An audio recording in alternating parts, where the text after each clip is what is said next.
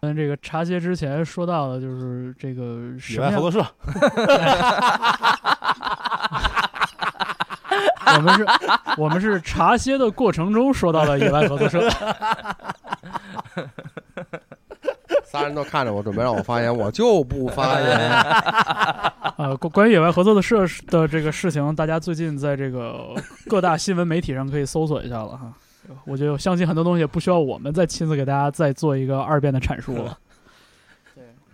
对 还是我刚才那句话还是，三人看着我，我就不发言，墙倒众人推嘛，破鼓万人锤。就不发言。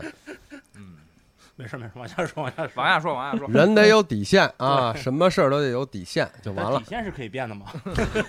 嗯，我觉得应该有一些普世的底线。行了，咱接着聊别的。接着聊别的。One, two, three, four.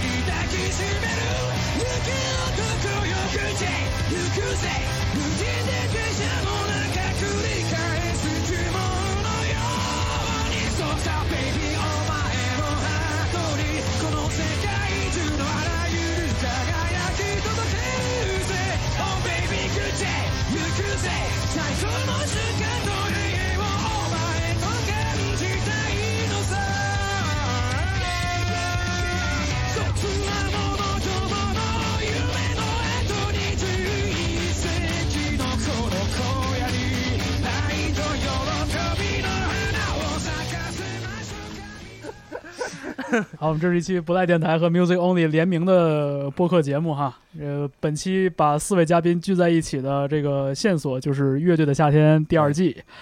对，呃，今天有许晨、大宝、方舟，还有艾晶。艾晶老师刚虚溜了一口热茶，对，非常的老，去年的雨后龙井，嗯，对，非常的老学校哈，非常的 old school，就是花生米，嗯，老奶奶老奶奶。八二年老奶奶花生米，八十二的，八一年的人吃着八二年的花生米，喝着八三年的龙井，就这么回事儿。感觉就差女儿红了。网网传名单，网传对因为刚才我们说到了，就是上上半小时上半场的节目里边，就最后提到了，就是说什我们什么样的乐队很适合乐队的夏天这样的一个舞台，就不是所有优秀的乐队都特别适合这个舞台的。所以就是刚才我们也在手机上看了看这个前前两个月在自媒体吧，差不多。，对在自媒体上流传甚广的一个截图哈，嗯嗯，明显是一个 Word 文档截出来的图。嗯，对，乐队的夏天二参赛乐队阵容里边列出了三十个乐队的名字。呃，就是现在就是因为具体的信息我们也不太确定，但是很多人都把这个网传名单当真了，所以我们暂时就拿这个网传名单当一个参考吧。嗯，反正咱们就拿着这个参赛呃网传名单，咱们就看看吧，看看吧以它为就准。挨个捋一遍说后沙，啊，嗯，后海大鲨鱼是最早官宣的乐队，最早官宣乐队。嗯，但是后沙其实我比较想想看的是什么？因为原来的鼓手小五离队了，这个嗯。就嗯，这这个已经已经有一阵了。对。嗯，然后我听说，我听说他们的吉他手曹嗯。就是好像也赶不上录制，嗯，在美国好像是，对，好像在国外回不来，嗯。没办法。嗯。所以呢，这个会由别的吉他手来顶替，嗯。所以等于是原始阵容后沙那个经典阵容里面嗯。缺了两个人。嗯。然后呢，曹呢，他就是这个吉他手，他对于整个乐队的这个编配其实起了很大作用的。嗯嗯所以其实我还挺对对这个会有点期待，哎就是少了少了一半的后沙，啊，这个会演成什么样？嗯呃会什么样？你你觉得后海大鲨鱼的这个原始阵容的意义在哪儿？就是说为为什么你会觉得就是后海大鲨鱼的原始阵容少了两个人，会是一个非常值得关注的地方？我觉得任何一个乐队少了两个人，都会是一个看点。你比如好妹妹少俩人儿，没了，没了你就不能想点人好？，Mr. Miss 俩人没了，少俩人没了，乐队，哎呀，重新说，一个四人乐队，可那个十五，我认为少两个人，哦，少了两个助人，演乐手。哦，对，就还是对这个乐队，我觉得会有一些影响。对，所以就就这个，但这影响也许是积极的，也许是消极的，也许正面，也许负面的，肯定有变化嘛，但肯定会有变化。对而而且还可能有外援，对而且可能有助演乐就是手。前几年就是当时想就是所谓这个后北京新生嘛，呃，嗯后来大鲨鱼算是后北京新生嘛。嗯嗯呃，这波乐队里面其实阵容最稳定的就是后沙。对对你像那波，比对如招业赛的 Class A Class，他们都有过，都有人员很大的变动，对后沙基本上基本没变。没变，没没有变没有变过，对就是没变过。所以十十多年了都没变过，突然在最近这一两年，两个核心成员，因为一一一共四个人嘛，两个走了一半，我觉得可能会有一些变化。啊，就是不是说走了，就是曹儿是因为特殊情况参加不了，嗯，明白？而且这个赛制啊是一个挺漫长的过程。是。对。这个，如果阵容是一个新磨合的阵容，可能不论在第一轮、第二轮或者第三轮，因为它有改编赛嘛，对。呃，像应希望应该是像去年一样，然后还有这个什么共演呀、嗯。还有什么各种，对。所以对于这个新的成员的这个考呃考核，应该是一个 嗯，我记得像第一季里边，刺猬也在不同的环节邀请过不同的乐手来帮忙，嗯对对吧？李青对，对李青还有猫川当时也嗯对。但是谈过从始至终是这三个三角铁那那那，三角铁是稳定后海大鲨的，鱼对对对少俩人，就剩那个王老师和呃傅涵，不是俩呃一男一女的 Mr. Miss 吗？没完对没 Mr. Miss 有我说什么意思就是变化很大，感觉到，这变化很大嗯，变化很大啊来。说说达达呗，待会儿后后海大鲨鱼，我我还有一点我特别想，我特别、嗯我特别想说，就是嗯我我觉得后海大鲨鱼，就我我不认识他们，我我只认识王静涵老师，因为我们都是利物浦球迷。啊，对啊呃，我我啊，先再次恭喜那个利物浦浦30年后三十年恭喜啊恭喜！对这，个这跑题跑的，嗯，对，呃，下次再夺冠就 可能明二年还能夺冠二零五零年，大家锻炼好身体啊不是我，我觉得这个这这一两年估计就统治了。啊！那阿森纳呢？阿森纳二零五零年了，估计阿森纳二零五零年了。不是希望行切尔西偶尔能能能偷一个，能偷一切切尔西可以，这是引援已经开始了。方舟老师，那回去接着说啊，就是我我我我其实我其实特别想认识傅涵，但是我我有一点，我我我有点忐忑，就是我我觉得我可能会会觉得可能还是保持一段距离，可能更有，就对于我来说可能更好一点，因为我觉得。光听这几张专辑来看，《后海大鲨鱼》在我的印印印印象里边，其实这几年风这几张专辑的那个风格变相变化挺大的。嗯，我觉得近期的后海大鲨鱼，就比如说新耀野和新耀野之后的这个后沙，它的魅力对于我来说已经完全不同于第一张专辑的是给我的那个印象了。是嗯是就是以前大家都会，大大家一说都会啊，说后海大鲨鱼是个特别飒的、特别帅的、很炸的乐队，怎样怎样的。但是我恰恰觉得，对我恰恰觉得就对特别是新耀野和新耀野之后，我特别喜欢新耀野那张专辑，嗯，我也喜欢。是因为我是是因为我在那张专辑里其实听到了一些很疲惫的、很脆弱的那种细细节，嗯我觉得这个是特别有魅力的。对于我来说，可能是可能是富含在唱歌的时候的某一种、就这种很柔软的气息，然后也有可能是音乐的整个风格上的这种呃。音乐越来越丰满，然后那种强劲的节奏感越来越弱，嗯。也可能这个趋势。我觉得从很多很多个点，包括富含写歌的这个，比如说他歌词，呃，包括看他的采访中，他讲到的一些那种很，就是一些很很很飘很飘渺的、很嗯。细腻的这样的时刻，比如他就是做的梦，他拍的照片，嗯对吧？他之嗯。前在尤文斯还做过、UCCA 还做过摄影展，嗯。我就会觉得这个这个人或者说这个人，就是作为乐队领袖，作为乐队头面人物的富含，还原到《后海大鲨鱼》里边，他会让我觉得这个乐队有一些温柔的，有一些细腻的，甚至是脆弱的时刻，是我特别特别特别喜欢的。但是这个东西可能跟网传的《后海大鲨鱼》的这个乐队的魅力是有偏差的，嗯嗯。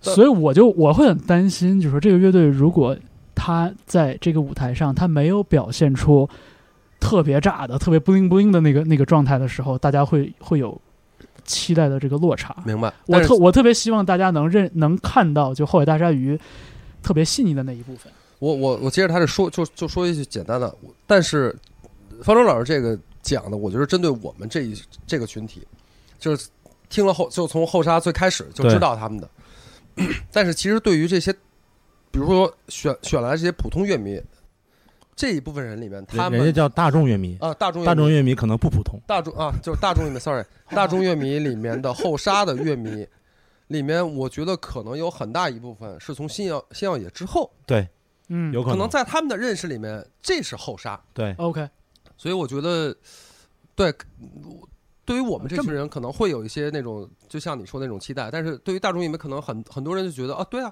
这个后沙就是这样，后呃富含就是一个柔软的。比如，如果对于我们来说，后沙当年刚出来那会儿，特别炫酷的出来的时候，就是你不可能没有一个乐评会把柔软这个词、嗯哎，细腻这种东西跟后沙联系起来。是是不可能的，但是现在我们都可以用这来形容，就是它风格真的有很大变化。好的，你这么说，我反而放心了一些。对，而且而对我觉得还且这个也是，我觉得也说明后沙的了不起之处吧，就是嗯从他最早的他前的前面的专辑是英英语的嘛，嗯到新耀野、猛犸呀什么的就变成嗯中文的了。对，然后，其实很多创作者随着他的年龄的增长，他的阅历增长，他会有更多的素材和人生感悟，对但并不是他的创作能力也随着这个感悟会增加。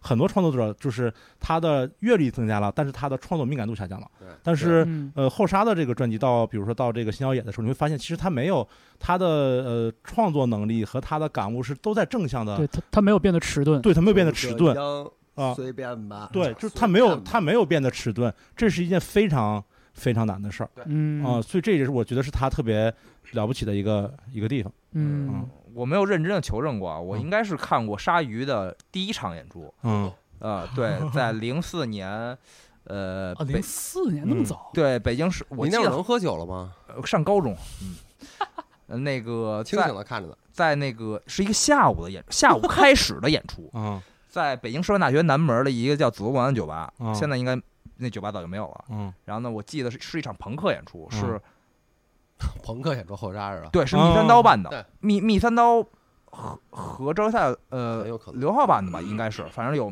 密三刀有刘浩当时玩了一个叫 Comic Roxy，嗯然后呢还有具体有谁我我忘了啊，我印象当中就是后沙是最后一个上的，而且是是从排练房过来，直接就问能不能让我们演一下，然后就是演出都已经结结束了，对，就让他们最后一个上了，然后当时是一个偏车库朋克那样的一个曲风对对对。然后有点儿和我印象当中耶 yes 对，嗯有些接近，对对对，然后甚至我记得有一首歌叫 Money Fucker 好像叫我 这又得剪了。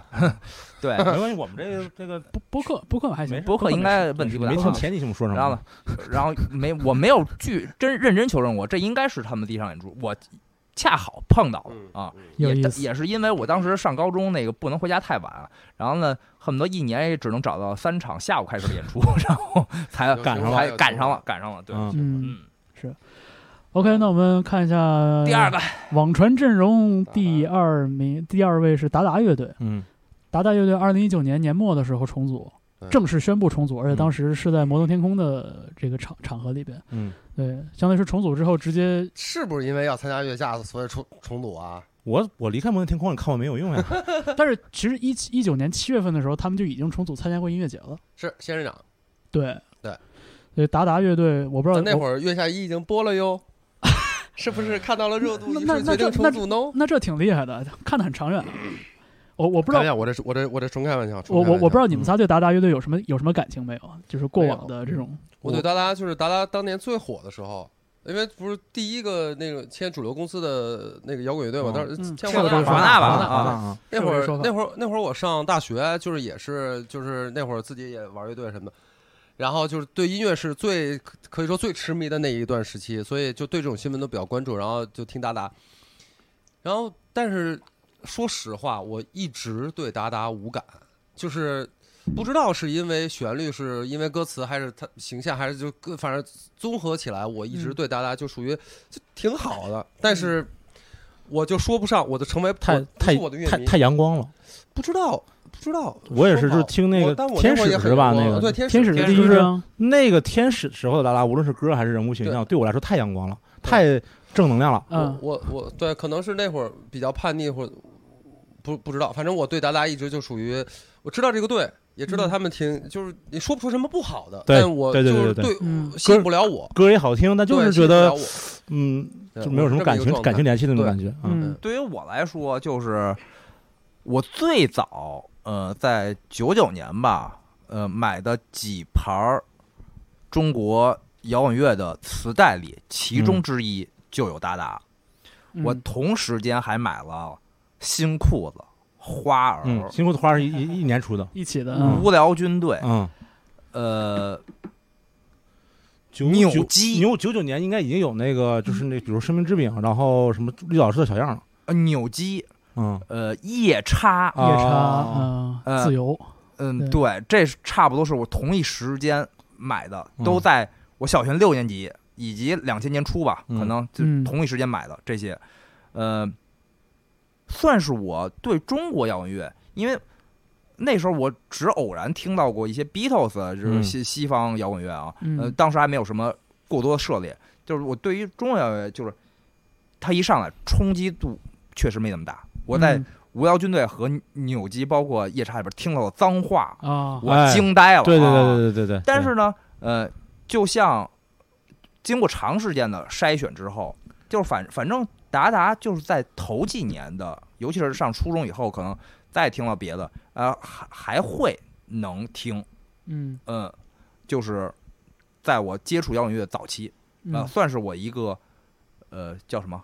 启蒙，启蒙之一，启蒙呃启蒙之一达达是武汉的，就是他对最早在武武汉是吧？对，但你我想，武汉就是初中，就九几年我上初中嘛，初中那会儿对武汉乐队的这种这种刻板印象，生命之饼、斯多勒、妈妈啊，那时候我还不知道这些呢。啊，不知道是吧呃？对，你想我九九年、两千年我不知道这些，哦，我大概一直到零二年上了朋克地带这个网站以后，嗯才知道了这些朋克乐队。啊嗯我那时候只知道五幺军队，然后我也不知道具体什么是朋克。我觉得就是反正就都都挺燥的呗啊，嗯，是嗯，而且那个时候就嗯。已经觉得新裤子还挺厉害的，嗯就是虽然对对对，歌简单，一直一句话在洗脑，但是反正已经奠定了我的当时一部分的审美了。啊，第一第一张。第一张太喜欢第一张，是。对，花也不错，第一张也不错，嗯，特别好。他们前后脚嘛，九九年前后脚一起出的，对对对，春天应该是裤子应该比花儿稍微早一点点吧，，对，就是能早个一，就是九九年，就是前后脚出的。嗯，啊，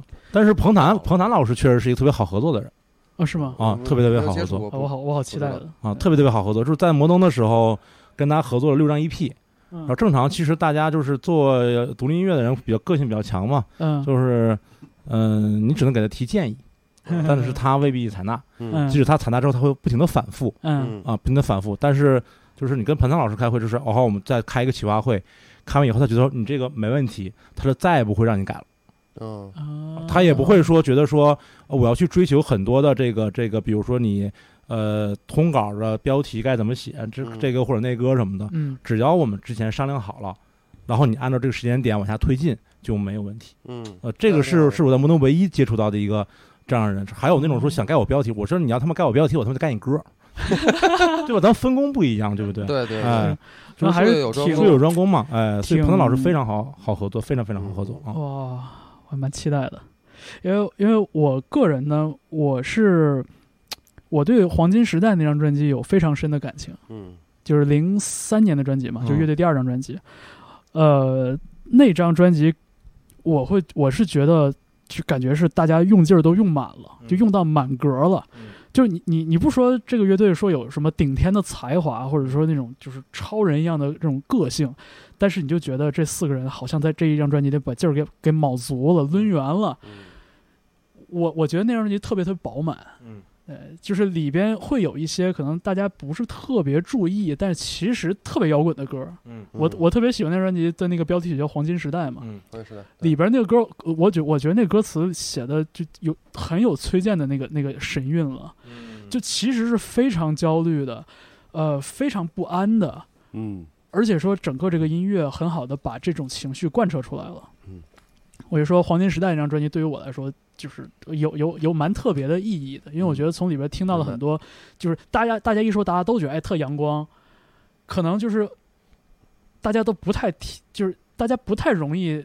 能感知到说这个乐队其实有一些反讽的，或者有一些解构的，有一些虚无主义的这种东西对。但是我觉得可能那会儿我太小了，哎，对，也有可能。不也可能太，小我但我觉得这事儿肯定就是在企划上是 是起了决定作用的，是。就是他们就是那样的一个代言什么 M M 豆，我记得是啊，对对对。吧？然后黄金时代的主打歌出来是代言诺基亚手机，哦跟什么美眉组合一起拍 MV，你要想说什么什么什么可能那会儿什么陈迪里什么的，对你要，是做这个你想象不到呀。是。不是陈歇斯吗？陈迪里，哎，陈迪里，哦歇斯就是歇斯歇斯对是不起，斯，对不起，歇歇斯就是 好，感觉好遥远，好遥远，好遥远。是吧？所以所以你像就是就就是我在《黄金时代》这张专辑里边听到的一些特别特别真实的、有一点焦虑的这种情感。然后同样就是嗯也有一些比较软软就脆弱的这种时刻，所以我当时觉得，哎，我说这个乐队还方舟老师是个细腻的人，方老师成长基本环境上他就在告诉我们，他是一个很细腻的人，对受这种细腻东西比较容易直接戳到他的零骨头，四年可能高中大学那会儿，我高二，我高，二，太细腻了，太细腻我那会儿大学毕业了，哎，零四可不零四年我大学毕业了，是。嗯，零零四年我高二嘛，所以所以就是我我我对我对这张专辑有非常深的感觉，但我知道就是我所喜欢的这个这个状态，不绝对不是典型的达达，个人体验，不是天使，也不是节日快乐，更不是南方。对，嗯，所以就是说，像达达乐队出现在如果说出现出现在这样一个舞台上，我就很想知道，就达达，我会非常希望他看到最后，我看他走到最后，因为我想知道他们是怎么反应的那。就是跟刚才说后沙的一样，就是你就是有一批乐迷认为新耀野的这个是那个啊对对对对是心目中的后沙，你这个就是一样嘛，从头来，但就就我希望我是希望看到黄金时代的达达，我我我我的南方的那个达达我不太在意但一，说实共就两话。张，不知道怎么样。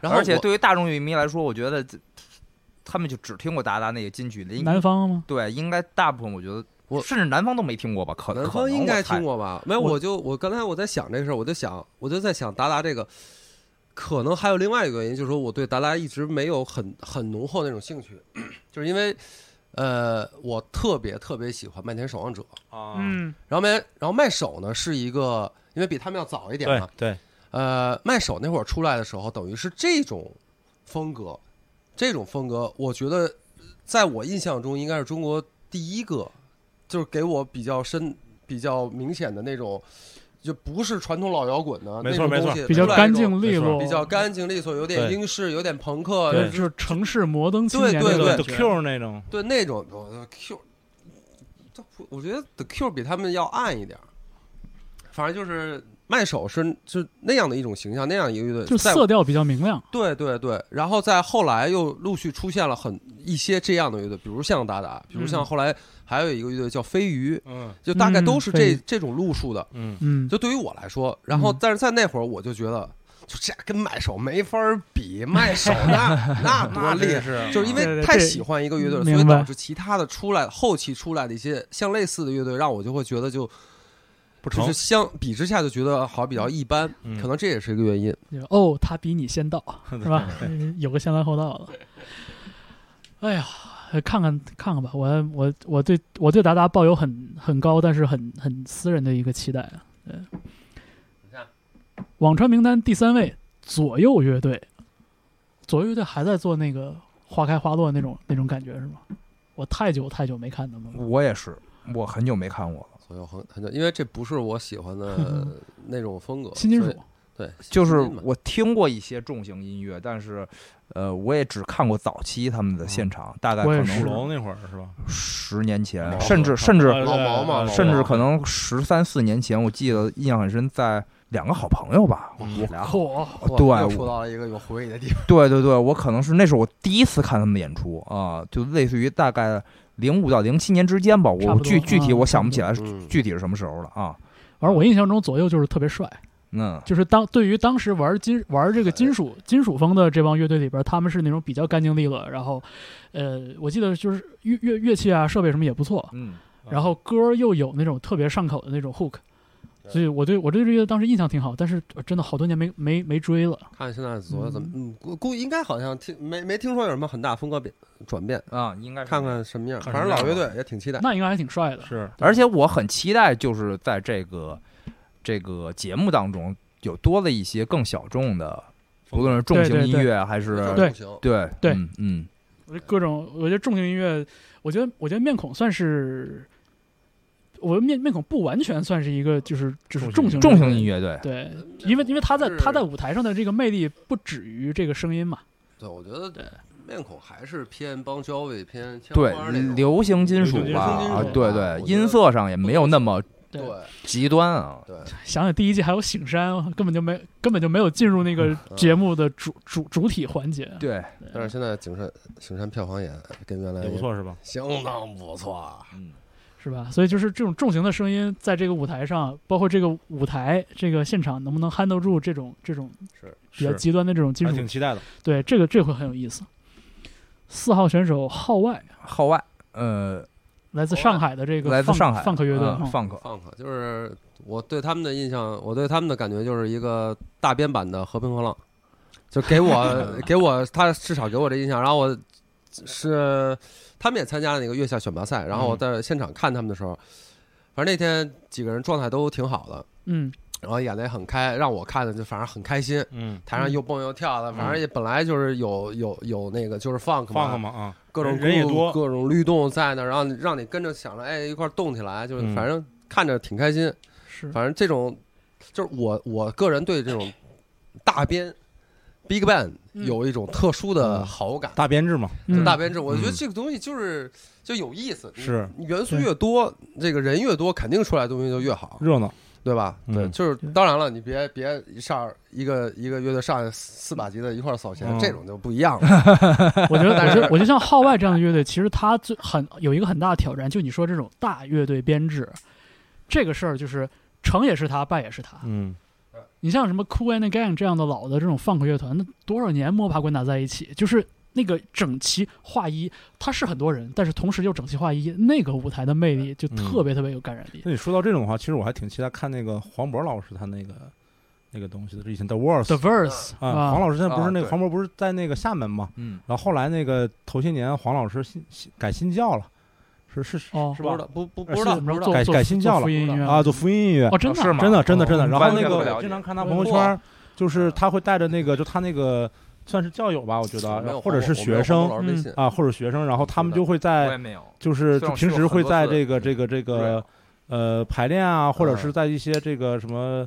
地方去唱这种音乐，然后嗯也有 funk，、因为这 funk 和 soul 和福音音乐和这个就是这种东西离是联系的很紧，很紧密。对，然后他好像某五六年前哪年有一年圣诞节还在那个愚公演过，当时我、哦当时我没赶上，所以就是他有这个信仰的背景，他本身就很专业，他又带了很多这样的学生和和这个这个一起玩的人，对，然后我不知道他现在这个是一个很呃紧密的这么一个。一这个音乐团体呢，还是比较松散音乐团体，但如果能有机会能看一看的话，真的还是挺挺好的。嗯因为因为 The Verse 的那张专辑，我还我上大学的时候还买过，叫什么《嗯。双城记》吧，还是对对对还叫《封城记》。那时候就挺双城记 funk 的嘛，对，那时候就已经有点 funk 的那个意思了。而且前段时间那个黄渤老师在微博上批评了我做的 vlog，我我我特别难过。你知哦，我看见了，想起来了，对因为因为我我特别喜欢他，但是批评的是我就我好们俩参加那期吗？就我好像偶像批评。就我我我自己我自己做着玩儿的一一啊做着玩儿哦，是 vlog，不是对对，然后我我他艾特我，他艾特我说说，你看看这个才是什么什么什么，然后是吗？哦，对对对对那那你给你发我看看，对，因为因为我只看他说就是这啥这人说啥呢？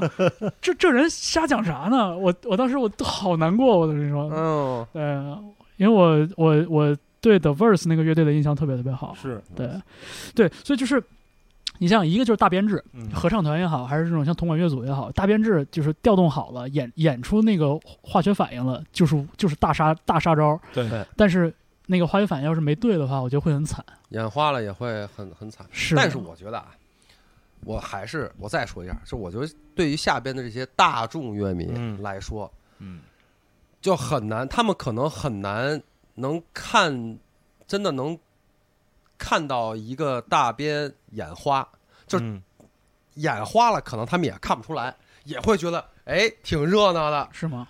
我觉得，我觉得对于这会不错。是是除非真的花到就是一定地步了 那可能太花了，啊，那太花了。我觉得一般的乐队不至于。对对于大部分大众群体来说，嗯就是呃一些失误啊嗯和现场的错误啊，我觉得他们发觉不了。对，我觉得可能在我们看来，可能会觉得，比如某一个乐队，我们看过他的就是小编制，然后又看了他大编，看完了以后就觉得，其实大编也没比小编好多少，其其实没其实我有太很出彩我觉得这个我们可以看出来，嗯，有一些情况可以看出来，然后有一些大众艺媒也可以看出来。但是我觉得大多数人来说，尤其坐在电视机前看的这，我觉得可能很多人就是他真的看不出来，他就嗯觉得哎挺热闹，但但但这种真的得看现场。对这吉他出来，贝斯两人一块对着来，哎，我那边管儿又起来了，就觉得挺热闹的。而且就是是我我我是觉得，就是说，因为人多本身就意味着调度这个事情变得更难，对而且就是说出错的几率变得更高。对，就本身这事儿是有危险的。你像你像杭盖去年跟铜管乐组表演，那那是一个县城铜管乐团十二个人，嗯他们是就是本身默契度已经极高了，对，就是那个才能在舞台上说演说不出错，然后并且以此之上有所发挥。对，所以我觉得这个就看看吧，我就就我我我就好为很就就是我我我我很期待，但是我我会内心的很担心他们。嗯是嗯，就是是这个这个本身 funk 这样的律动，我觉得对于对于可能大家对乐队这个这个事儿的既定印象来说，也会有一些偏差。就是 groove 这个东西，就啊真的有张亚东老师，亚东老师第一季费尽心机教大家这个就是这个反拍这些东西，这历历在目啊。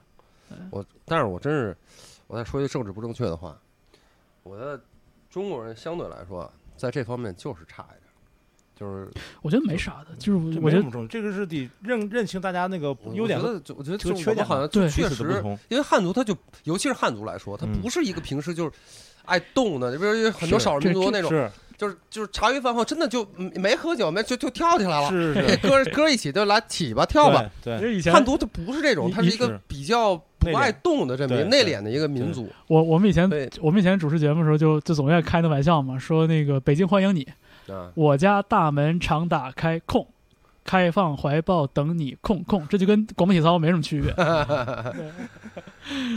对哎，啊所以说就是这个，就是像 funk 这样的，就是律律律动型的音乐本身，我觉得也是一个很大的挑战。一一个挑战。嗯。对，我看看第五。第五个。伊塔。伊塔。ETA，伊塔，伊塔说实话我真不太熟，我听嗯。就是也是就是看了这个名单之后。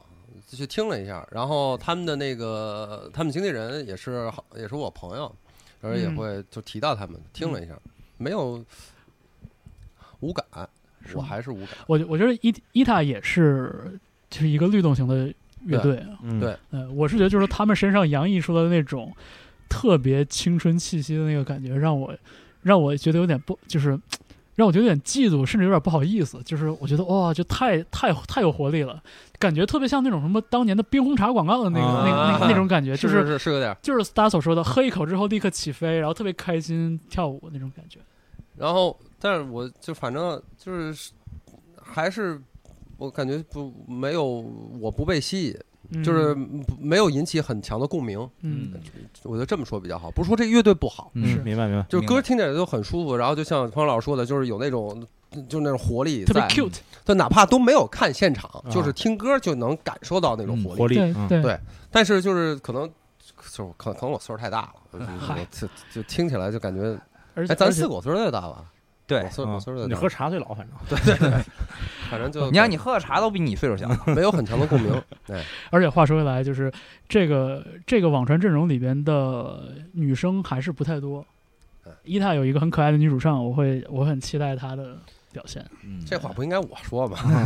你重新说一遍。我不说，我不说。你还用得着说吗？下一个 next，下一个是大波浪，大波浪，嗯，我这两年没怎么看过他们的现场啊。然后早些年，是呃，就是作为新浪潮啊、电子舞曲啊啊，嗯，玩的不错，嗯，是。然后我觉得这个平台如果能给到特别好的声光电、舞台效果，也肯定很加分。哎，他们是不是那个会在现场翻那个《潇洒走一回》和《星星点灯》那个？啊，对对对，是他们吗？是他们，是大大波浪，，因为嗯，大波浪和大棒我总混。哦，是他们，是他们。大棒是一个女主唱，那对了，大棒是那对了，嗯，所以就是大波浪，我觉得也是那种特？我也能混。是吧？就大波浪是一个，我觉得是一个特别有观众缘的乐队，就是他的这种迅速把人带到那个律动里边，然后、嗯而且它是那种很简单的律动，嗯，就有点像就是 fall on the floor 那种，就嗯四拍的那种，四四四拍的那种那种感觉，我觉得会是非常有观众缘儿。而且我就说嘛，就是印象中好像都是逢年过节会看到大波浪演出的消息，圣诞节啊、哦。新年啊什么的。嗯。你知道这个时候就特别适合看他们。他们这两年有巡演吗？我我没没太注意过，嗯，我印象中就是什么圣诞节啊、新年会有他们。因为毕竟是竞品公司的队儿，摩登的呀。哦。对啊。那我关注他干嘛？呀？人家人家巡演也不找我们，那。看看吧，我觉得有声光电的话，的确会有特别大的加持。嗯，嗯嗯，嗯，下一个还是你竞品公司的队儿，马嗯赛克。马赛克跟大波浪是不是有点儿相近？呃，有点变化。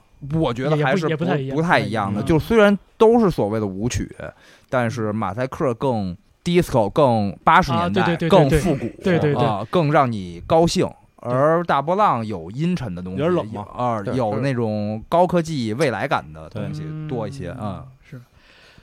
马赛克这两年，因为他又有就是这种爆红的歌曲，对。对，所有人都在玩手机嘛，对，嗯。然后他又有一个特别鲜明的这样的一个风格的走向，我觉得现在好像就是那种特别复古霓虹霓虹那种感觉。是，就以前马赛克就是就挺舞曲摇滚嘛，叫对吧？对，其实嗯他最早的他就吉他摇滚的时候，他也是那种比较蹦蹦蹦跳跳但是这两。年感觉就有点偏那种就是香港文化的那种感觉，是吧？哎对越来越软，反正嗯我的感觉。没错，比较就是香港越香港八十年代那个感觉。嗯对，嗯就最早马赛克，我我最早知道马赛克是就是九一五，哦，你们台哦放那个，当时有一个主任叫叫 Jonathan 吧。张哎呀啊 Jonathan，他现在已经都不在国内了，早就不在了一个一个一个美国人嘛。然后他当时做那，我都忘了那节目叫什么了 The Sound Stage 啊，对，Sound Stage。嗯，然后它里面，然后有一期正好放马赛克，然后当时我在开车，然后听着我就觉得，哎，这这这这对儿，我觉得还挺还还还挺有意思挺有意思的挺有意思。然后就是就是，但是现在听起来，尤其他们新的东西，就跟那会儿比，确实我感觉就是软软了很多，嗯软了很多。有变化但是不是说不好的软，嗯就就是软了很多。对更细腻了。对，但是还是我一直觉得，当时第一次听到他们的时候，给我那种冲击会比较大。嗯，嗯，对。而且马赛克的那个就是现场的那个那个表演能力是极强的，这一点看看能不能在这个综艺节目的舞台上给他重现出来。对，而且马赛克有个特别牛逼一点，就是他这个名字可以起一对联儿，就是马赛克这对联儿是上联是马赛克赛马，马赛克赛马，OK 也就是你正着读和反着读都是马赛克，OK，都是乐队。回文，嗯然后我需要一个下联儿，我之前在微博上征集过，几乎没没有没有。马赛克赛马，你想想，我以为已经征集到下这个联了，才这个来说这上个。没人听到。上上一个乐队不就行吗？大波浪波大，大波浪，大波浪波大，大对波浪这个可以大波浪波大，你看这个问题解决了，这这个问题解决了。我就是真是妙手偶得，真的真真是哎，感谢这个网传名单。这种文字工作者真是哎。真是。呃，马赛马赛克下边写出来的是重塑雕像的权利，这有意思。这还是艾晶老师的精品公司，怎么这么多 摩登的段儿啊？这里边有没有事儿啊？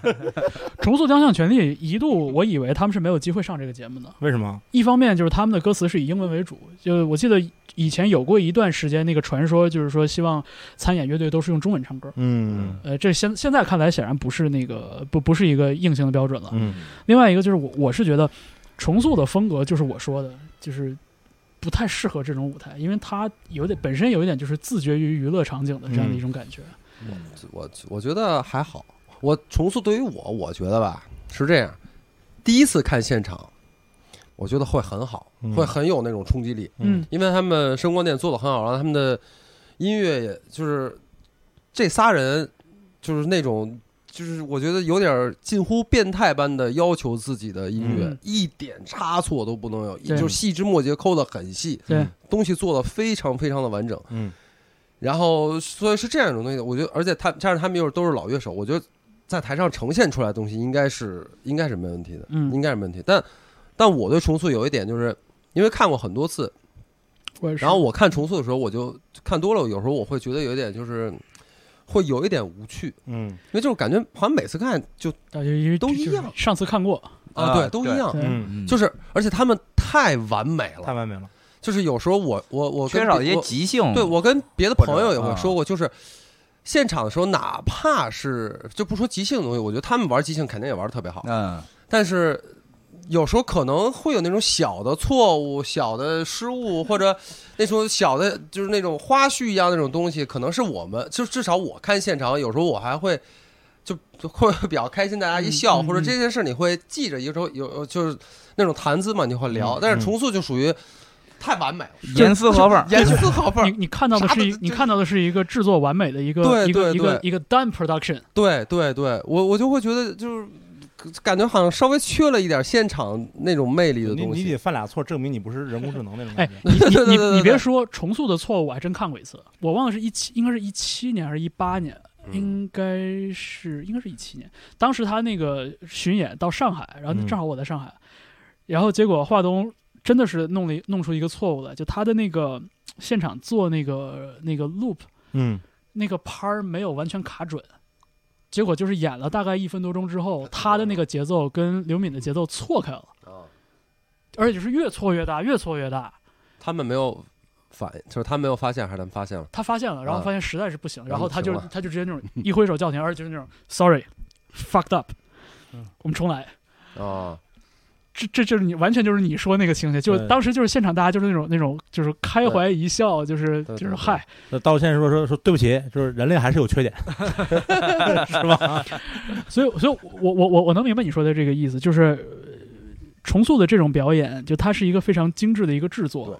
就它已经能能达到制作的这个这个水准了，是所以就是说，在一个特别不容易，特真别好。对，而且就是说，但是你想，这个东西在一个真人秀的一个舞台上，我们需要他在一个精致的表演之外，还提供很多的东西，比如说谈吐，对。嗯比如说及时的反应，嗯，包括你这个你制造出来的这个声响能不能很快速的跟大家打成一片。嗯，对，我觉得这些东西对于重塑这样的乐队来说都很难。我就不就是还是吧，因为他那些聊天那些环节都是在投票以后，对。所以我觉得至少在第一次看的时候，对于现场乐迷来说会有很大的冲击力。我觉得应该没有问题，就像他们完美的表现出来，嗯嗯，我觉得票数，我觉得票数应该不会很低。嗯嗯，但是呢，就是往长线走，呃，不知道会怎么样。但是这也跟节目组的这种调度有关系调度有关系，嗯就所以所以所对以就看一看但是至少至少第一期我不是特别，我不我觉得应该不会很低。嗯嗯，但是至于聊天的这些东西讨不讨人缘儿，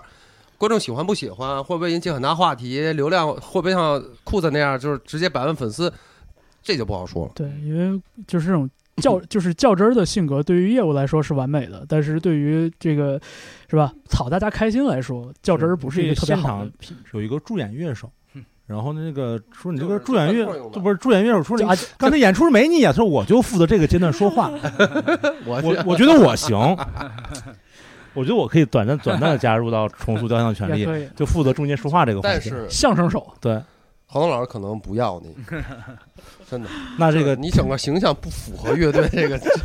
哦，我就所以我就真的就重塑雕像权利这个名字就出现在这个这个网传名单里边，我会觉得啊、这这会是一个很大的冲撞，对，嗯嗯，是好是坏，我我有点担心。为为什么我今天很多说了很多担心这两个字？对啊，就因为你特别脆弱和那个敏敏感敏敏感哎，来下一个乐队木马，啊，哎，木马好像好像是去年节目播的时候，当时木马就在网上就已经跟人开起玩笑了，就说是下个下一季要是有五百万的奖金，我一定付出。嗯，我记得好像是比较早的，就是在微博这个平台上对节目做出回应的。对，大哥其实还挺期待的，而且就是嗯，其实其实，呃，最近不是放那个隐秘的角落嘛？对，啊，隐秘的角落这是他那个结束的片尾曲，嗯然后辛爽。新新老师不都是会放这个独立音乐的歌吗？对，是新导其实嗯新导这个放这个歌以后呢，就是我有一个特别大的感受，就当放到纯洁的时候，我当时觉得大哥真的太会写歌了，嗯嗯，大哥真的太会写歌了。对就虽然每首歌都很优秀啊，但是到纯洁的，因为他那个放的是纯洁的那个后来的钢琴版，对，所以就是你把那个旋律对旋律和歌词全部凸显出来以后，我当时的感受就是，哎呀，大哥真的太会写歌了。对，我觉得就是呃他们那一张就呃第一张就是就叫就叫木马。就对于那会儿的我上大学的我影响太深了，影响太深了。就我我想我我想象不出任何一张别的专辑在同时代的，嗯，但当时给我印象最深的一个木马一个废墟，啊，哦，给我会有很很很强烈的那种。然后木马就是就是我可以这么说，我我我觉得我会经常，呃，比如和别人聊天的时候，尤其是和姑娘聊天的时候，引用木马的歌词，不不不不不不，我你你你会你会哥特式的离开，不不不不不，我我就当我当我当我当我觉得想表达那种很很细腻的东西的时候，我想我我不是说我来表达，我想让他们觉得就是呃有一有一些东西。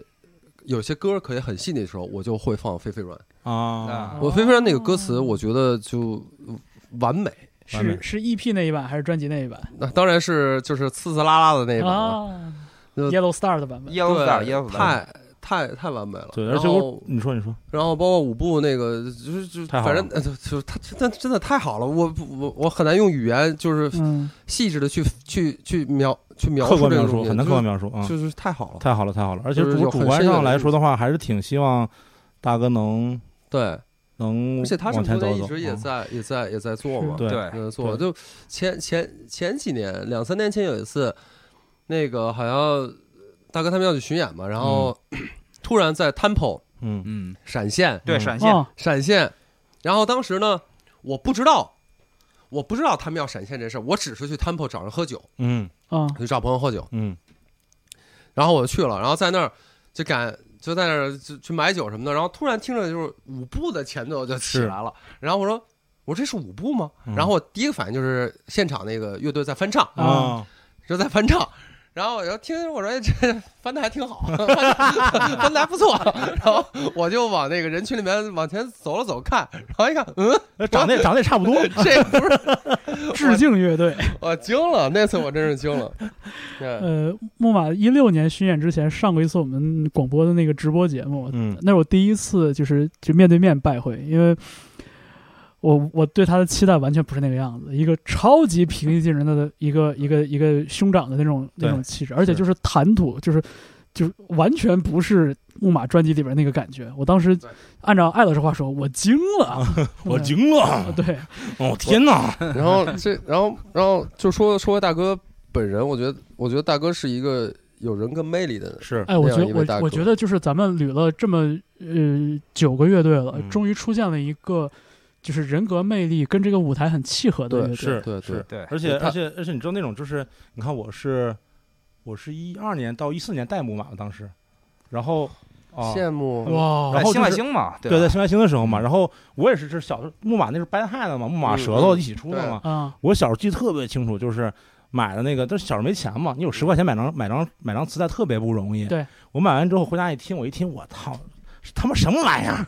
太他妈难听了！我这十块钱他妈白瞎了，你知道吗？就是那种感受，因为那个时候九几年的聆听经验对我来说，这个东西太不一样了。对然后你当你反复听的时候，你就觉得说这东西太棒了。对，一直到是我一二年，然后当时做那个带带那个木马嘛，嗯，然后那时候有一个什么事儿，就是我刚去的时候，呃，木马刚刚跟 Gap 合作了一个广告，啊，然后是谁拍的呢？是那个 Annie Leibovitz，就是拍那哦个、对，就是拍约翰列侬和小杨子最后一张照片那个非个常著名的那个女摄影师，师，就美国啊。大腕儿女摄影师嘛。对对对。哦然后那个照片拍完以后，我正好一三年去带木马去香港演出，然后在中环转地铁有一个巨大的一个广告，我不知道你有没有印象，就是你从从那个呃尖沙咀坐地铁想去铜锣湾，不都在中环转一下吗？啊，转的时候你要你要去走走一条路，然后有一个地方特别高，有个巨大的一个照片，就是大哥的那个就是 Gap 的照片。当时我眼当时我眼泪都要下来了，就我觉得说我操，这我小时候这么喜欢这个这个嗯这个人，然后没想到说十几年之后就是在一起工作的那种那种嗯那种那种那种感觉啊，对对对好，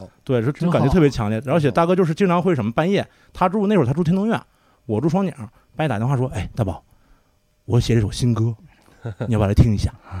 我就从这儿叭叭叭，半夜两点多过去，大伙儿一边一边弹琴一边唱歌，就说你看我写这新歌怎么怎么着怎么怎么着 什么的，就是他太喜欢音乐了，对对他太喜欢音乐了，他跟你聊的全是这些事儿。对，因为因为因为因为咱们就是因为私下里嘛，我们经常见大哥，对嗯大哥就是他对他是有对音乐有那种就是执迷的那种东西，是是，嗯然后而且他就是他本身这个这个人，就让你你只要跟他接触过，你就肯定会喜欢他，是。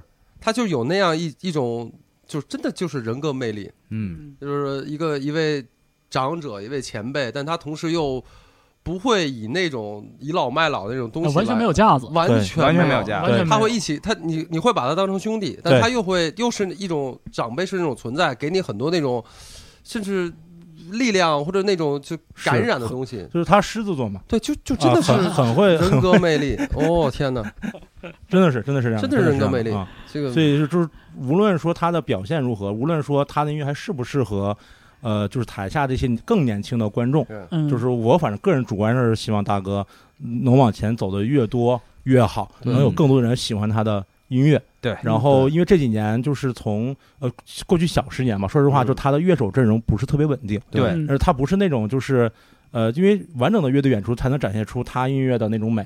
那么乐手的不稳定就会给他的无论是演出还是巡演带来很多的麻烦。打些折扣，嗯，对，打些折扣，或者说我的成本会上升。那希望说他能通过这个事情，然后有更多人认认识他，听他的音乐，然后有更多的演出，我这辈子还能，你说咱们这辈子还能不能看到 大能肯家定？能。我说完了吧家胡，胡家是吧胡家走走。哦，那那那得问大哥了，那不就不知道了。那得问大哥了。哈哈哦，真的有人说，如果约架，比如比如他走的，如果大哥能走的比较远，比如到最后比较关键一期什么的，真的，如果他们俩呢啊，我那剩下乐手多舍面啊那我觉得，我觉得我折折了是吧？我不管，折的我这辈子反正又看见了，是，这感情太深了。这感情太深了，感情太深了太深了。你说这当这要是当这个专业乐迷怎么办呀？猛投，大考，就就是你看猛投的时候，如果说有你有机会把买花果绿你的这个优酸乳呃就把你的这个这个这个这个前后把你的上下文讲出来，啊，我觉得也 OK。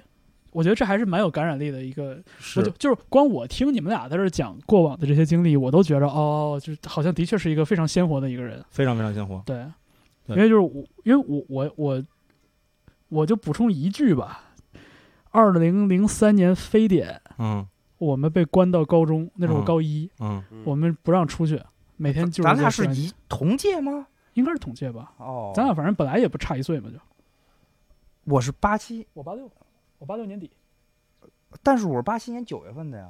你上学怎么还晚一？东北上学七月份，啊不，东北上学七岁嗯，啊，哦你们有可六岁能，，很有可能，很有可能。哦，对然后当时我们上学上那么早，怎么混社会啊？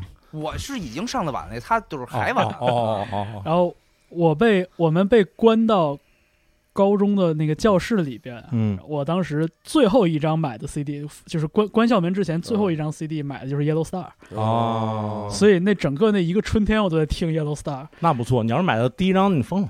我我第我我我我第我第一张的确是隔了好长时间，春天老师们死了，我这这这非典怎么办呀？所以就是它它是一个 我刚想说春天对那那张 EP 就是它既优美对，又很奇特，没错。所以就是就是那那个是我二零零三年的那个生活的原声带了。哎 OK，第十个乐队叫做不速之客呃，Lost，Lost Crusher Pressure 是吧？啊，对，那个枪花的范儿我记得。对，然后呢，很固执、很顽固的坚守的在这个为数不。多的这种 hard rock，嗯，然后我曾短暂的带过半年，火呃，但是我带的时候的那些成员现在只剩一个了。哦。啊。哦，那变动还蛮大。对变动很多。我。我第一次知道他们是那谁吕波，就是原来豪德唱片的那个创始人，嗯。他不，他后来去瑞典吧，他们现在、嗯。他住在瑞典，然后我原来不是在瑞典嘛，我记记得那会儿有一次跟吕波聊天的时候，他提起来，他跟我说过这个，当时我我也不知道，然后就是反正后来听了一下，就是很很很 hard rock 的 hard 嗯。rock，、嗯，对，然后其他的就不太不不太知道，是就我印象中，这种经典的这种硬摇滚，就包括这种摇滚英雄式的这种声响，感觉已经过时了一段时间了。是，连是连过时的时间都过时了。你知道吗对，对，对就太过时了。嗯但是可能在国外，它有小的垂类，对在我们的音乐市场里面，可能它的受众会比较少了。而而且我在想，就是说会不会就是因为它过时已经有点久了，所以反而在现在会成为一种新的有可能新奇？有可能，对，不就可能是如果说没可能是吧？没可能是吗？不不不太可能，就是我觉得也许不是，你就做节目啊，你得顺着人说。哎，对不不哦不用不用不用。也许将来咱不是正经节目回暖对会复兴，就是有天哈那，如果有一天，如果有一天台下的观众都已经年纪小到了没有听说过枪花的程度，嗯，对吧？那你这种 Gibson 和 Marshall 的这种声响，是，我觉得我觉得也会有一个几率但是我我我肯定不是近期了，现在我啊肯定不是近期了。对，我去年在澳大利亚，然后呢，去那边开会，然后在墨尔本一个小酒你看看这艾老师澳大利亚开会啊，嗯，我都去你家开会，是黄色，对，你瞧，您据说还公费报销呢，哎，你瞧瞧，人家出钱，哎呦，厉害，吃好喝，保洁就业，好好吃好喝，然后去那边那个一个酒吧，嗯一个一个一个，就算它是一个餐厅加 live house 加上迪厅，嗯，那么一个地儿都揉在一起，那不就 Hard Rock Hard Rock 那餐餐厅吗？嗯，差不多吧，可以这么说。但是那餐真的比 Hard Rock 强多了。嗯然后，反正 anyway，在那儿他那个演出的地方也分成几个场地，嗯有那种大的，有一个，然后还有一个中型的，还有一个小的。嗯但那个小酒吧在地下。嗯然后当时呢，是一些一些就是可能不太知名的一些乐队在那儿演。然后呢，这个几个都是岁数都很大的，我感觉五六十的、六七十岁的。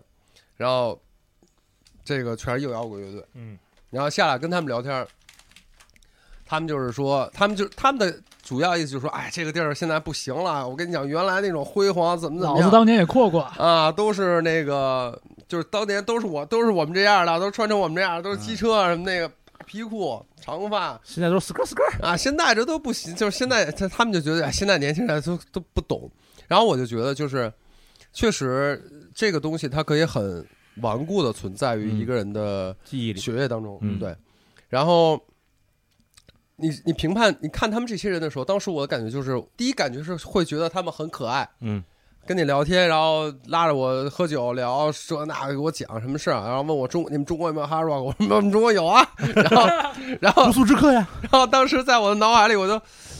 然后我就迅速的想，他千万不要问我，比如，比如，比如，因为我真的比如不出来，我想，嗯我想，我想不到一个很就现在的很很 hard rock 的东西。嗯然后，但是另外一个角度，你就会看他们有时候也会觉得有一点，呃，有点过时吧。就是你会，当时我的感觉就是看着他们，真是觉得就是，哎，怪不得这个时代已经不是你们的时代了嗯，嗯会有那种感觉。嗯可能因为时代有发展，然后但是可能跟他们自身的这种坚持。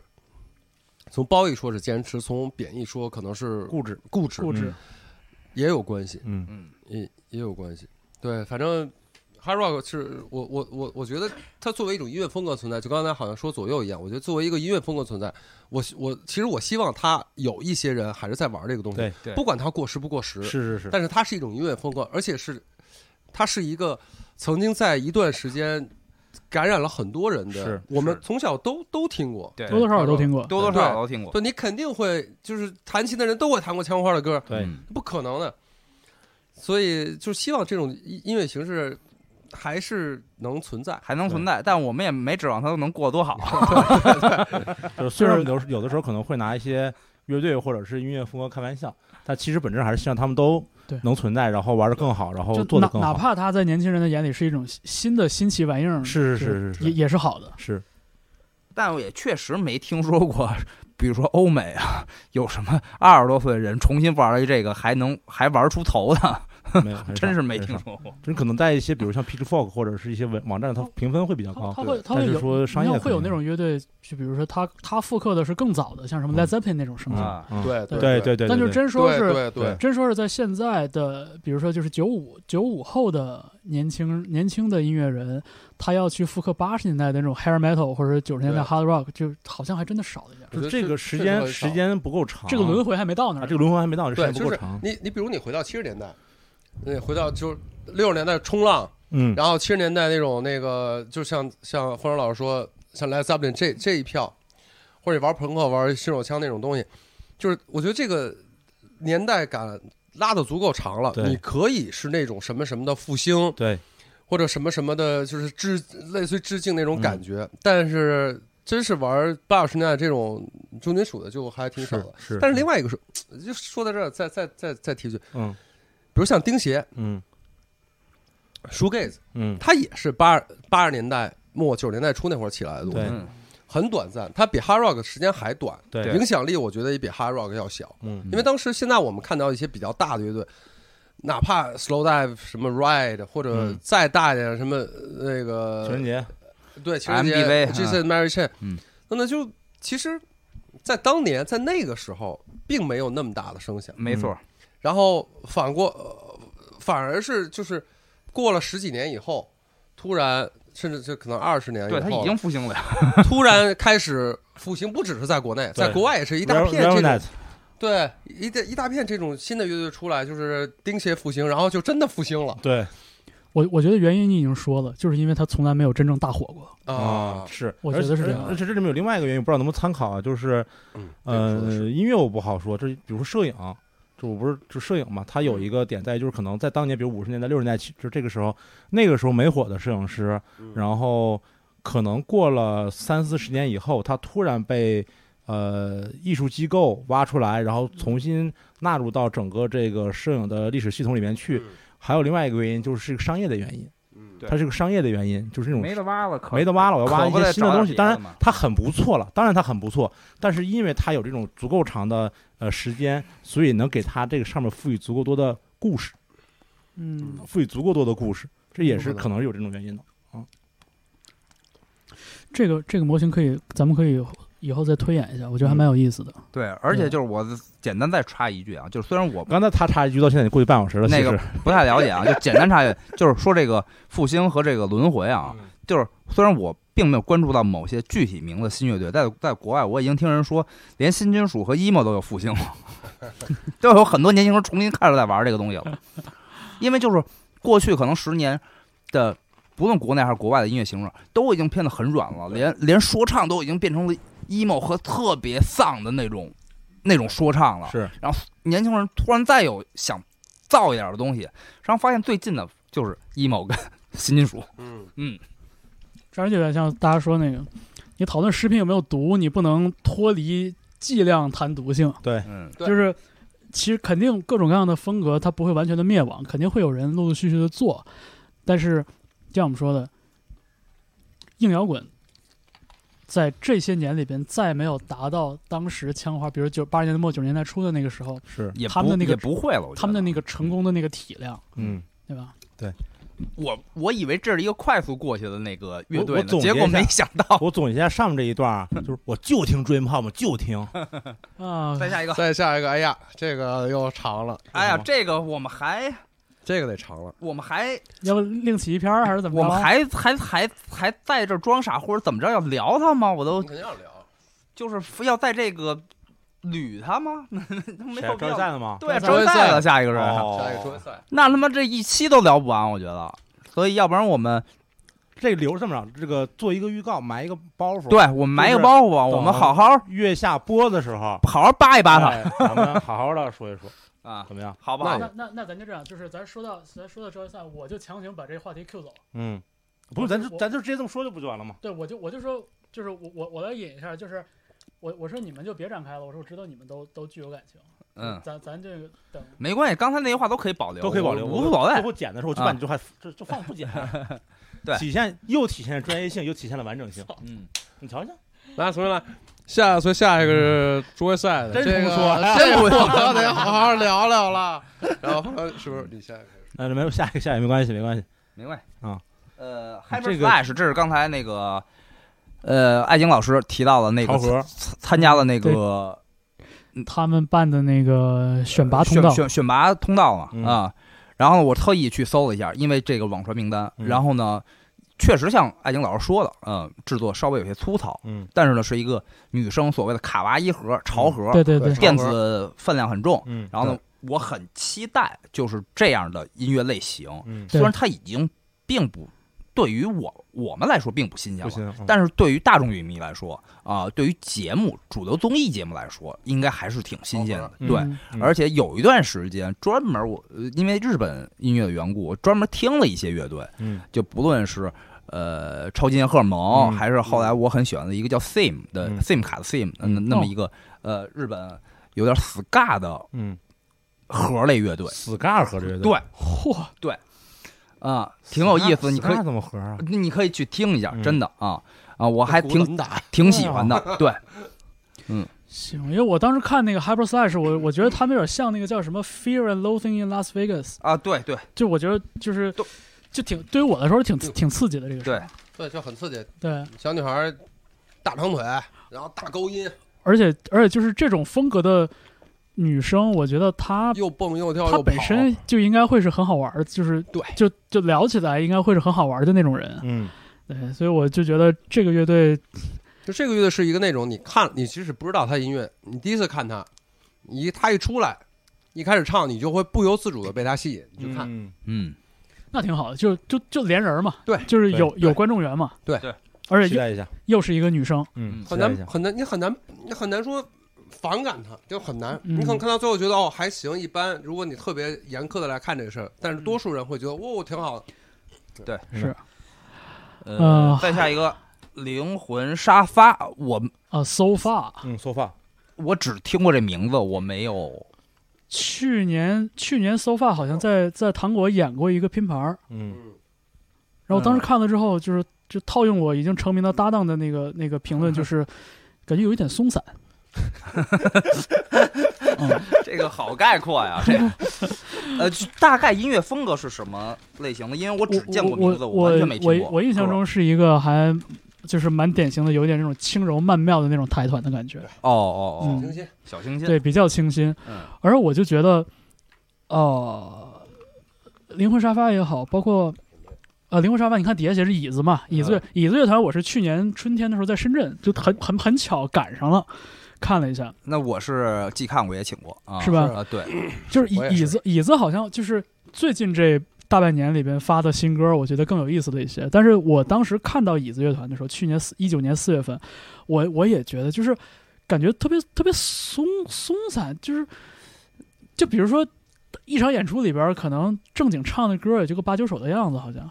然后还有很多时间是什么呢？跟大家聊天儿，感觉乐队特别瑞典，然后然 后请特别松，全是松，然后 我们瑞典人才不跟你聊天呢。叫什么什么松，什么什么松，是瑞典松还是冰岛松啊？别松，嗯 对，然后包括还有一些环节什么，古德约翰松是吧？然后是把鼓手从鼓，就把鼓手请到舞台前，给他挎上木吉他，让大家跟让他跟大家唱两首那种有名的歌，唱个什么哦不再让你孤单，就感觉是像是一个那种特别松垮的一个那种综艺现场一样。嗯，哦，台团很多都这样，就是爱聊天一。方面他特别爱聊天，而且的确，我感觉整个就是我们看到这些来自台湾的乐队，大家谈吐的那个状态，其实真的挺讨人喜欢的。是嗯，但另外就是，我我我刚才。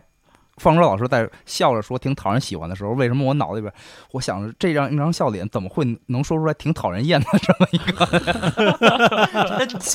情景？就真的主要是我觉得他那个音乐的浓度和密度都太低了。这不还是松散吗？啊，对，就这意思。要不人家当当专业乐迷呢？这一句话概括，咱说这么多，下一个，哎不，没说完呢。我是要说，我想再再再，我想再补一句，对，所以你就对于我来说啊，就是灵魂沙发和椅子乐团，在我印象中是一样的，嗯就是人很 nice，嗯但是歌听了之后让人兴奋不起来。嗯然后对于演出本身来说，也是就是歌与歌之间就就歌的那个信息量特别低。嗯我有这个，我我希望他们那个马上把我的脸打掉。就还是那句话，我们就又想起那个去年邓国老师说那个嗯起承转合嘛，嗯他们这也是起承承承承承，哎，转稍微转和了，就然后开始聊天儿，就然后开始聊天。就是我，就是我也是，我觉得我们可能还是是我这这是不是我们真的是我们的局限性的问题？上一个时代的审美，是我对，是一个上一个时代的审美。我们嗯就是觉得这个歌，你得有一个地方，你得起来，或者整个一张专辑听下来，你得有几首歌是节奏稍微明明亮一点了，有主打，有快歌，有慢歌，或者一个演出 啊是吧？你整场你看下来，你嗯。会觉得就是啊，有那种就是能让我很很安静的去欣赏，也有能让我那种想就是呃舞动起来。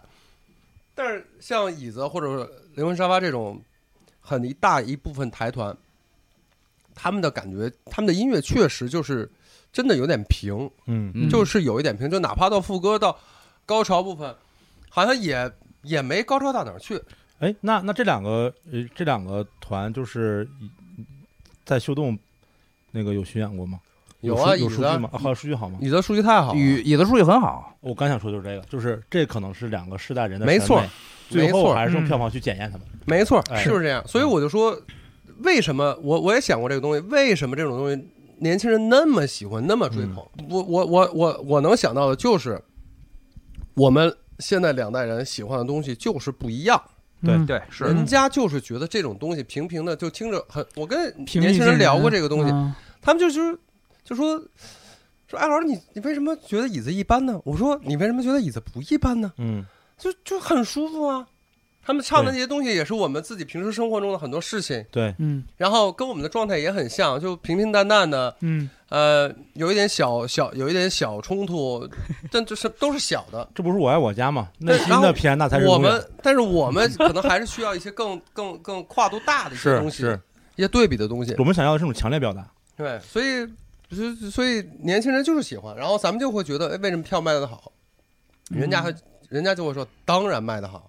嗯，我觉得是这样的就是，两代人就是椅子对于我来说啊，是可能是更接近一个场景音乐，就是我嗯下午做饭的时候嗯可以听一听，嗯听听他们新歌，比如说，但你让我去现场跟他们合唱，我可能不会的。啊，就是经常大合唱，就是，但是现在的乐迷是大合唱，对于我来说，我可不会去现场跟他们大合唱的啊。但是呢，嗯我要我还想说一个就是有点抬杠的话啊，嗯就是如果我想下午做饭的时候听的话，我为什么不直接听 Beach Boys 呢？嗯 这话是挺杠的。你这太杠了啊，！对，就是我自我也会有矛盾。对对对，就是我是作为一个从业者，同时我也接触过他们，我觉得人很 nice，然后呢对歌也不错，然后听着也很舒服，然后我偶尔是为了听新歌，或者嗯为了听一下我没听过的他们，嗯我才会专门在，是而且还得是下午阳光不错，我有心情 做饭的情况下嗯才能听他们。嗯嗯，有意思。而我我是最近一次听到，就是我我们在节目里面放那个椅子的歌嘛，然后就是什么 Tonight Will Be Fine，然后就以他已经有了一些更丰富的，有一些就是偏那种就是呃爵士乐里 Big Band 那种感觉的编曲在里边，我觉得哦这还不错，就是他的这个表现出来的这个趋势是我是我个人会比较喜欢的。就我就在想，就是咱们可能咱们听音乐的，咱们这几个人听音乐的那个口味本身就是被那个那个特定年代的那些作品给给训练出来的。就是我们有一个特别强烈的一个企划的思维，我们一说到一张专辑就觉得应该有完整性，嗯我们一说到一个乐队就觉得他们啊慢歌、快歌、呃呃伤感的、快乐的就都得有，都得有一些。就是我们的确不是在流媒体的这个随听随走的这样的状态下对，形成的这个听歌习惯。因为你像椅子也好，是灵魂沙发也好，对于我来说就是它太容易了，它太容易听了，容易到了左耳朵进右耳朵出的程度。对。哎，那你们以前听过那种什么 sidecar 吗？什么 bad head 什么那种的？当然了嗯，，low 什么的啊，low 我特别特别喜欢。对，对，跟那种像吗？因为我没确实我没我没听过，没听过那一个。就是其实像那那段时间我有段时间我觉得不一样独立的那我觉得种独独立音乐的觉得不 sidecar 一样其实也挺挺松散的，就是没有什么大的是就是那种摇摇晃晃在你的背景里慢慢悠悠的就哎结束了。从这个角度来说，我觉得有一点相通的地方，就是它、嗯它可以成为你生活的背景，嗯可能场景不一样，可能不并不一定是许晨刚才说下午做饭的那种阳光明媚的场景，嗯，可能是晚上我躺在沙发上一个无所事事的场景，但是但是他们的确是可以隐藏在你的生活场景里的嗯那种声音。从这个角度来说，我觉得对。对，但是话筒近，话筒贴嘴。啊，但是我觉得另外一个事儿，就是整个 indie pop 嗯这一个大类嗯音乐，大体都是这样，嗯他就会感觉。嗯当然，有一些 indie pop 乐队可能会起起承转合稍微的明显一些，嗯 但是像椅子这种，就相对来说是在这里面也属于比较平的平的。，OK，但是我觉得就是在 indie pop 里面，它它大家就好像慢就是这样。然后我刚才搂了一眼，我看下一个月傻醉白痴傻白，嗯等于和这个和这两个其实椅子、流行沙发都可以放在一块儿说。这嗯这三个其实都是都是台团嘛，嗯然后也都是一大体上风格比较相相似的嗯这么一种东西。所以就是我觉得真的跟跟跟跟我们的局限性有关系。嗯，你比如说像那个最近我有的时候在听那个，我不知道这个风格准不准确啊，叫 chill hop，就它有点爵士爵士嘻哈，它又又有一点那个，我说不上来是算是什么东西，就是你说唱吧也没什么唱，反正就是这个节奏特别棒，然后呃，就它相当于是把爵士嘻哈里面爵士的部分降低了。嗯，然后加上更旋律的部分，嗯，然后然后就是嗯，也就是没什么词儿，听起来就是完美的背景音乐。对，一个很完美的背景音乐。你说你工作的时候，然后开车或者睡觉之前对，他就会经常伴随你。就那时候让我听别的我听不了，我只能听这个东西。嗯嗯，就是这种带 chill 开头的风格和 playlist 其实让你想，那挺多的让你，去看这样的演出，你想去花钱看吗？不想去。对啊，但是年轻人他就会，我觉得还是不一样。你看，你看我们在讨论这个事情的时候，还是有一个特别明确的一个前景和背景的一个一个区分，嗯对吧？咱们听音乐的时候，当咱们拿着一张专辑或者找到一个一个歌单的时候，我们会认真的把它当成一个主体去听。对，但是很多时候我们也在消费这些背景音乐，但是我们消费背景音乐的时候，我们不把它当回事儿。嗯，对电梯音乐也好，还是说像你做饭音乐也好，还是像你说这种什么 chill hop 也好，就是我们觉得我们默默心里默认它不是音乐，它是个它是个背景，它是个功能。嗯，倒也没有不也不至于是音乐，它倒也只不是不是音乐，对对啊，对对对，只是说我觉得他的意思是说，不是一个我们会去认真，不是一个有啊主体性的音乐，就是我不一定非要说记住这个 list 里面谁是谁，对。我听完之后很、嗯。这个这个过程中很舒服就可以了。然后下一次我再听的时候，我不会继续上一个那个呃，就是不会记住上一个这个这个乐团的人是谁，嗯。我还会在搜搜索栏里搜 chill hop，然后再随便找一个歌单再去听，嗯，对。就，这种感觉。嗯。嗯，我觉得我觉得就是按照这个标准来说，这三支出现就是我们提到的乐团，还是还是比他们要稍微强一点儿。哦，对对对对对，呃，傻子与白痴我认我有认真的听过，我觉得他们的编曲还挺挺讲究的。对。对，他们的编曲有有点那个 The nineteen seventy five 那个感觉。嗯。然后，呃，我觉得唱跟跟演奏有的时候会有点脱节，但整体上来说，我觉得这乐队也是，就他没有特别炸的那种。但你这种特别讨喜的时候你这种脱节的感受，是不是还是来自于散，松散？我觉得它不散，我觉得，我觉得可能跟这个跟傻白这个乐队写歌的方式有关系，或者说他们处理这个演唱部分的那个思路有关系。就我经常觉得他们的歌词不整，就是嗯，没有那么完美的跟音乐贴合在一起，哦，有一点游离在音乐之外，那也不是坏事。不是坏事。对，但是就我觉得他们歌里边那种很很讨喜的那样的重复的段落，那种 hook 少。嗯，或者他们音乐里边没有那种就是让人一听就会的 hook，、嗯，你可能听十遍你记住了，对，一点都不动词棋。一点都不邓紫棋，就没真的那么容易。真的。你像椅子乐团和和灵魂沙发，我觉得他们都有相对比较比较嗯勾人的这种比较比较讨喜的段落。对，我觉得傻傻子与白痴这乐队就是不烦人，但是他也没有那么让我在第一时间能爱上他，嗯，嗯就有点距离感。你说这距离感是好是不好？我觉得它是很中性的一个东西。